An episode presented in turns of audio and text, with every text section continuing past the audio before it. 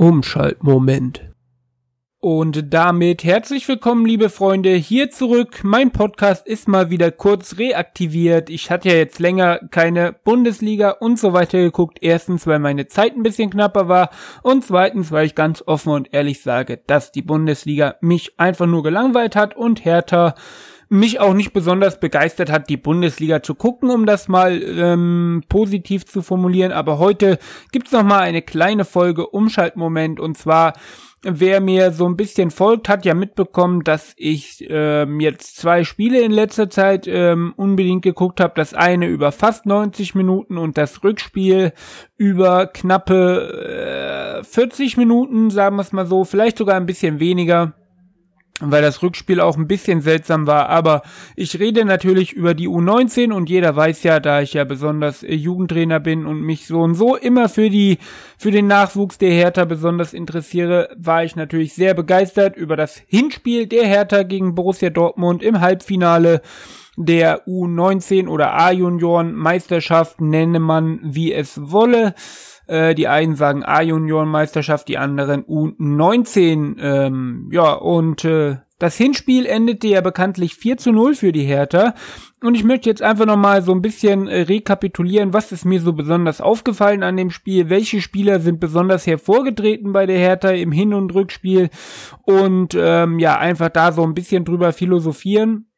Und wir fangen natürlich mit dem erfreulicheren Hinspiel an. Das fand letzte Woche Donnerstag am 10.05. statt. Und äh, an dem Tag hatte ich ja frei. Einen Tag danach kamen meine ganzen Prüfungen. Deswegen war das für mich eine gelungene ähm, Abwechslung. Und ähm, ja, in der A-Jugend darf man auch noch viermal wechseln. Deswegen hat Hertha und auch der BVB viermal gewechselt. Also nicht verwundern, falls jemand den Spielbericht da noch guckt. Das ist alles erlaubt. Wie gesagt, das äh, Hinspiel fand in Berlin statt, ähm, am oder im Stadion auf dem Wurfplatz vor 2600 äh, Zuschauern. 14 Uhr war da der Anstoß. Und äh, ja, Hertha gewann mit 4 zu 0, um da mal einfach das Obligatorische durchzugehen. Begünstigt auch so ein bisschen durch die rote Karte von äh, Shell vom BVB. Da war nämlich, wer war es denn, der da durchgegangen ist? War es ich glaube, Kade wurde nachher gefault, aber so Grafakis oder Kiprit haben sich da vorher durchgetankt und Kade wurde dann einfach umgesetzt.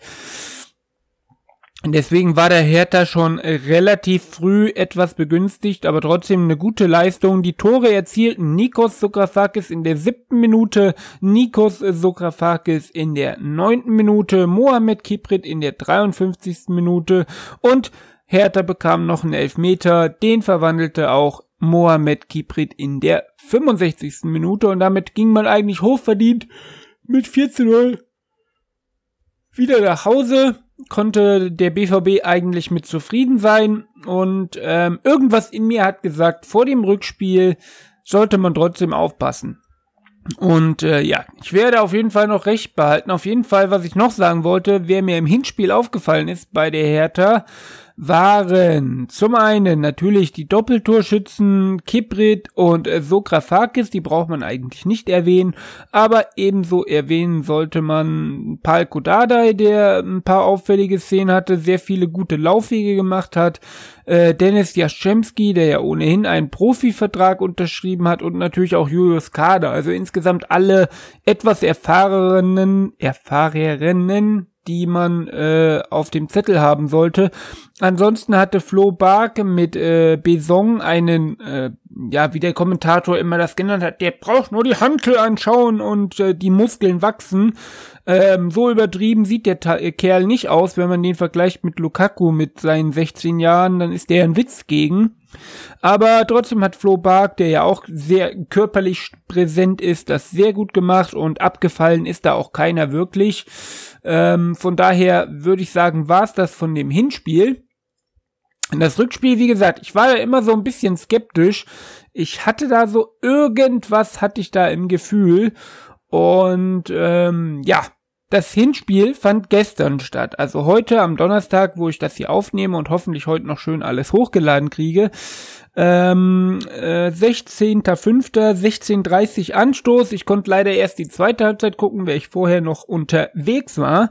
Und äh, ja, dann habe ich eingeschalten und dann stand's, stand's da schon, stand's da schon 1 zu 0. Da muss ich mal grad schauen. Äh, Spielbericht müsste eigentlich schon 1 zu 0 gestanden haben, genau. Zur Halbzeit stand schon 1 zu 0. Gehen wir mal das Obligatorische durch. Das Spiel fand statt im BVB äh, Trainingszentrum in Brakel vor 700 Zuschauern, nicht ganz so viele wie in Berlin, aber die Stimmung war trotzdem sehr, sehr gut von dem, was ich gesehen habe. Und Anstoß war 16 Uhr 30. Die äh, Torschützen Pena Zauner für den BVB, der im Hinspiel noch den Elfmeter verursacht hat, hat in der 21. Minute zum 1 zu 0 getroffen. Aidinel erhöhte per Elfmeter zum 2 zu 0, das habe ich dann schon gesehen. Das 3 zu 0 habe ich nicht mehr gesehen, das, äh, die Geschichte dazu erzähle ich gleich. Ähm, das erzielte Kopacz und die äh, befreiende oder ja das befreiende Tor zum 3 zu 1 erzielte wieder mal Mohamed Kibrit.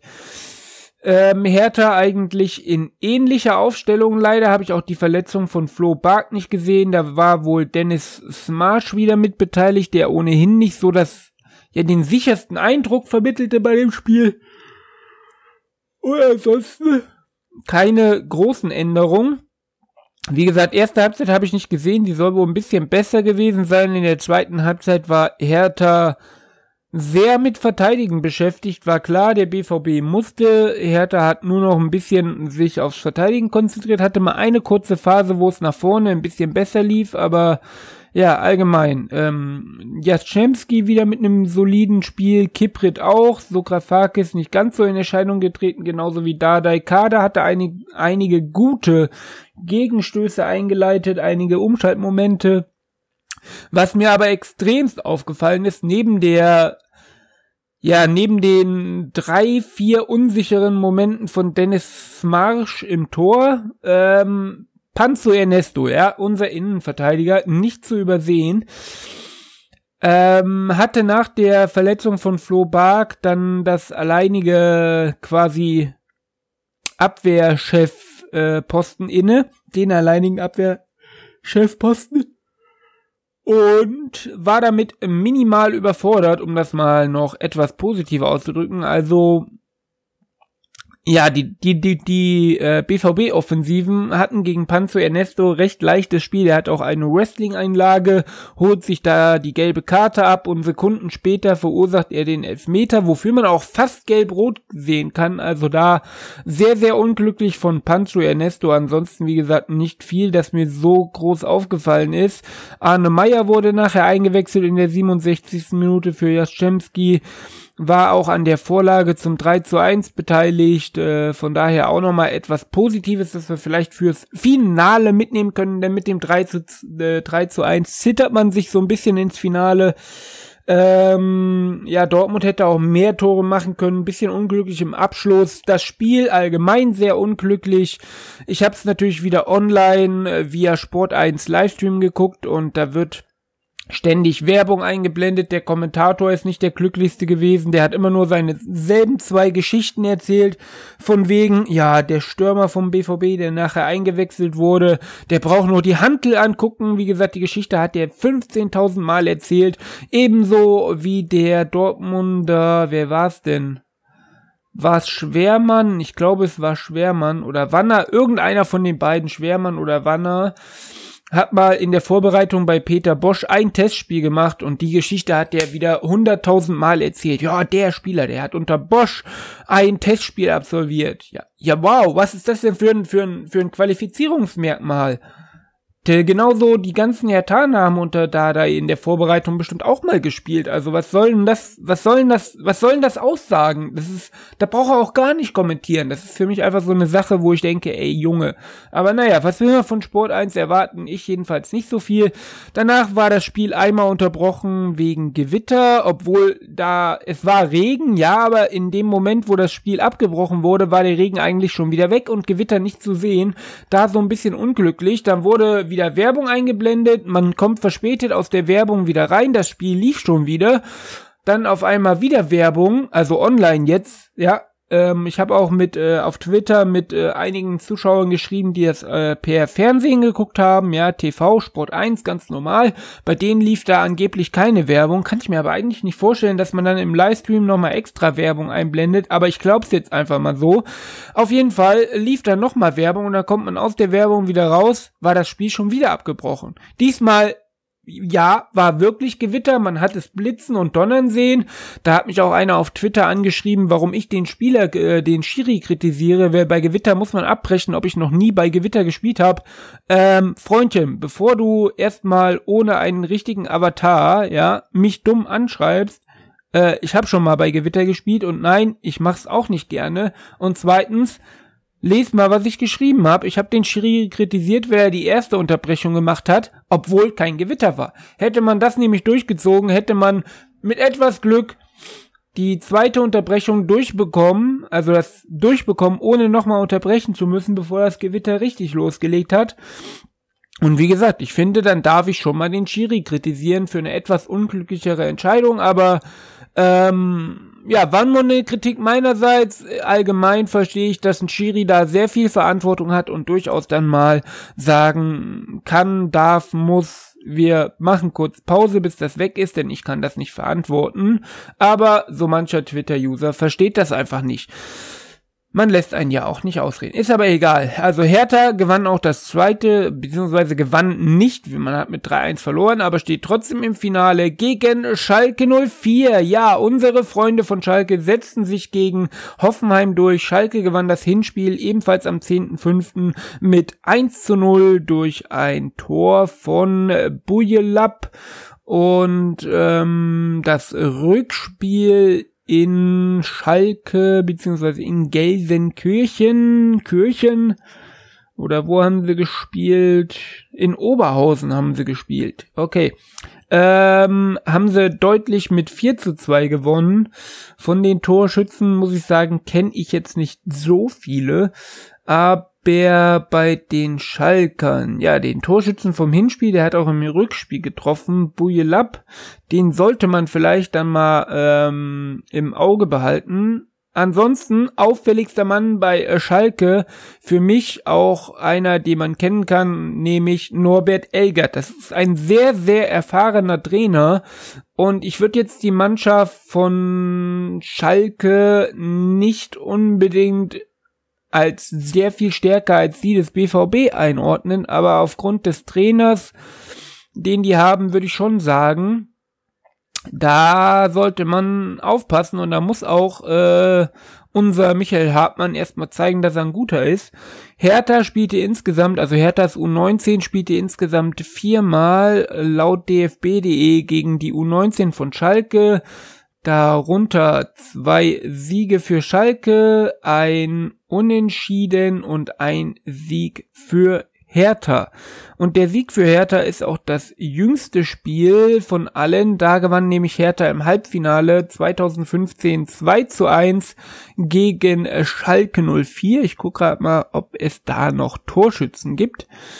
Ähm, bim, bim, bim. Oh, da waren einige bekannte Namen, die man noch kennt. Thilo Kehrer für Schalke gespielt, John Malanga, Felix Schröter, die kennt man doch alle noch. Maurice Multhaupt, Fabian Ruiz, also einige, die jetzt noch aktuell für Furore sorgen und natürlich auch bei Herthas U19 einige, die man jetzt aus der U23 kennt mit Chuckmark, Mike Brömmer, Nico Bayer, Pelivan, ja, ja, auf jeden Fall, äh, ja, Finale steigt dann ähm, jetzt sehe ich den Wald vor lauter Bäumen schon wieder nicht. Ich hab's doch gerade irgendwo gelesen, bin ich jetzt ein bisschen beschränkt. Äh, äh, äh, äh. Da ist es. Das Spiel steigt am 27.05., das ist ein Sonntag um 16 Uhr. Ich habe versucht irgendwie herauszufinden, ob Sport 1 das wieder live überträgt, aber am 27.05. stand da nur ähm, die Aufstiegsrelegation für die dritte Liga in den Live-Plan von Sport 1, aber ich könnte mir schon vorstellen, dass das trotzdem übertragen wird, also da einfach mal Augen aufhalten, ansonsten einfach mal auf dfb.de gucken, weil ich kann mir vorstellen, so ein Finale, da hat der DFB schon Interesse dran dran, das live zu übertragen. Ansonsten vielleicht bei Facebook über DFB. Einfach mal da die offen aufhalten. Wenn ich irgendwas weiß, werde ich sicherlich auch noch in meinen äh, ja, Social Media Kanälen preisgeben und äh, ja, ich hoffe, dieser kleine kurze Podcast hat euch auch gefallen. Ist mal ein bisschen was anderes. Ähm, ansonsten, was gibt's noch groß zu sagen? Hertha hat zwei Neuzugänge präsentiert, während ich hier nicht mehr gepodcastet habe mit Geoffrey äh, Dolusun. Ähm, Glaube ich jedenfalls, war die Aussprache so richtig. Ich muss gleich nochmal gucken. Äh, Geoffrey Dolusun. Dolusun. Äh, nee, Cefreiro Dolusun. Irgendwie sowas war das. Ich versuch's gerade nochmal zu finden. Transfermarkt.de. Da bleiben wir nochmal dran. Ansonsten kann ich euch schon mal sagen, der zweite Neuzugang als, ja, Mitchell Weiser Ersatz positionsmäßig so einigermaßen, aber natürlich ein ganz anderer Spielertyp, ähm, kam vom ersten FC Köln äh, Lukas Glünter. Und äh, ich finde beide Deals nicht so schlecht, aber man muss bei beiden natürlich auch aufpassen, weil die sind beide noch jung, was mir sehr gefällt. Ähm, aber beide stehen jetzt noch nicht so für die Qualität, die man vielleicht sich vorstellt. Und man sollte da auch aufpassen, dass man die Leute nicht mit ähm, ja, Erwartungen überschüttet und äh, deswegen da lieber ein bisschen vorsichtiger sein. So, wo sehen wir jetzt hier die letzten Transfers der Hertha? Lalala, Mitarbeiter, aktuelle Gerüchte will ich nicht sehen. Irgendwo, ah, Transfers und Gerüchte. Habe ich doch drauf geklickt, warum kam das nicht? Transfers kommende Saison. Und dann gehen wir auf Javairo Dilrosun. Ja, ansonsten, Jaschemski habe ich schon erwähnt, hat einen Profivertrag unterschrieben. Äh, Klünter kommt. Wo waren hier die Aussprache? Gab es nicht irgendwo so einen Button auf transfermarkt.de für die Aussprache? Oder ist das bei Dilrosun noch nicht gegeben. Hat den noch keiner eingesprochen. Also die Rosun kommt auf jeden Fall für 230.000 Ablöse beziehungsweise Ausbildungsentschädigung, was jetzt nicht so teuer ist. Klünter zwischen 1 und 1, äh, nee, zwischen 1,5 und 2 Millionen. So, bitteschön. Ah, man merkt schon, ich habe länger nicht mehr gepodcastet. Ed löft einfach nicht. Auch hier finde ich die Aussprache nicht. Ich sehe den Wald vor lauter Bäumen nicht oder Transfermarkt.de hat das Future wieder entfernt. Keine Ahnung. Auf jeden Fall war es das für diesen Podcast. Ich hoffe, die kleine Abwechslung hat euch mal gefallen. Ist jetzt nicht so sowas äh, Originelles, aber ich wollte einfach mal drüber sprechen, wer mir da so aufgefallen ist und man kann sich nächste Saison durchaus auf Dennis Jaschemski gefallen äh, oder freuen und ich hoffe natürlich, ich habe es gestern auch nochmal auf Twitter geschrieben, dass Mohamed Kibrit und Nikos Sokrafakis bald Profiverträge bekommen, denn dann braucht man meiner Meinung nach keine allzu großen Neuzugänge mehr. Für die Offensive vor allen Dingen hat man dann Schieber durch Sokraf, äh, durch äh, Kibrit ersetzt. Die sind alle drei ähm, äh, was noch so für die, die die Spiele nicht gesehen haben, was bei Herthas Aufstellung auffällig war, war, dass das Offen, die Offensivreihe, ja, die komplette Offensivreihe, sprich Palko Dardai, Nikos Sokrafakis, Muhammad Kibrit, ähm, ab und an auch Julius Kade, dass die vier wirklich so im Wechsel waren. Da konnte man nicht sagen, dass einer eine feste Position hat. Klar war Palko Dardai mehr auf rechts, Sokrafakis mehr auf dem linken Flügel, Kade mehr auf der 10 und ähm, ähm, Kiprit öfter im Sturm, aber die haben öfter mal gewechselt, so dass da kein Zugriff drauf möglich war. Und das war gerade im Hinspiel der Grund, warum da Hertha einfach überlegen war. Und ja, das war auf jeden Fall eine super Sache. Ähm, ja, ich hoffe, euch hat der Podcast, wie gesagt, gefallen und äh, vielleicht hört ja der Brez hier dieses Ganze und gibt dann den beiden die Profiverträge oder wenn sie schon vorliegen, dass die beiden auch unterschreiben. Es würde mich sehr freuen. Mehr Jugendspieler, allgemein mehr Identifikation, auch wenn die Ergebnisse dadurch erstmal auch nächste Saison weiterhin noch schwanken und ich erstmal oft die Schnauze voll hab ähm, von der Hertha, weil es doch viele, viele Rückschläge gibt, aber ja, ich übe mich selber auch in Geduld und äh, ist ein guter Weg, den die Härte eingeschlagen hat und wir müssen alle ein bisschen geduldiger bleiben. Also bleibt auch dran, gebt dem äh, ja, Podcast gerne eine gute Bewertung, wenn ihr wollt, oder schreibt mir einfach auf Twitter oder auf meiner Homepage heelfakti.de-blog, wo der Podcast auch veröffentlicht wird, unter den Kommentaren einfach eure Meinung. Würde mich alles sehr freuen und ansonsten hören wir uns sicherlich an einem der nächsten Podcasts. Ich bin damit raus, bedanke mich fürs Zuhören und sage bis zum nächsten Podcast. Ciao. Das war super. Ein Spiel.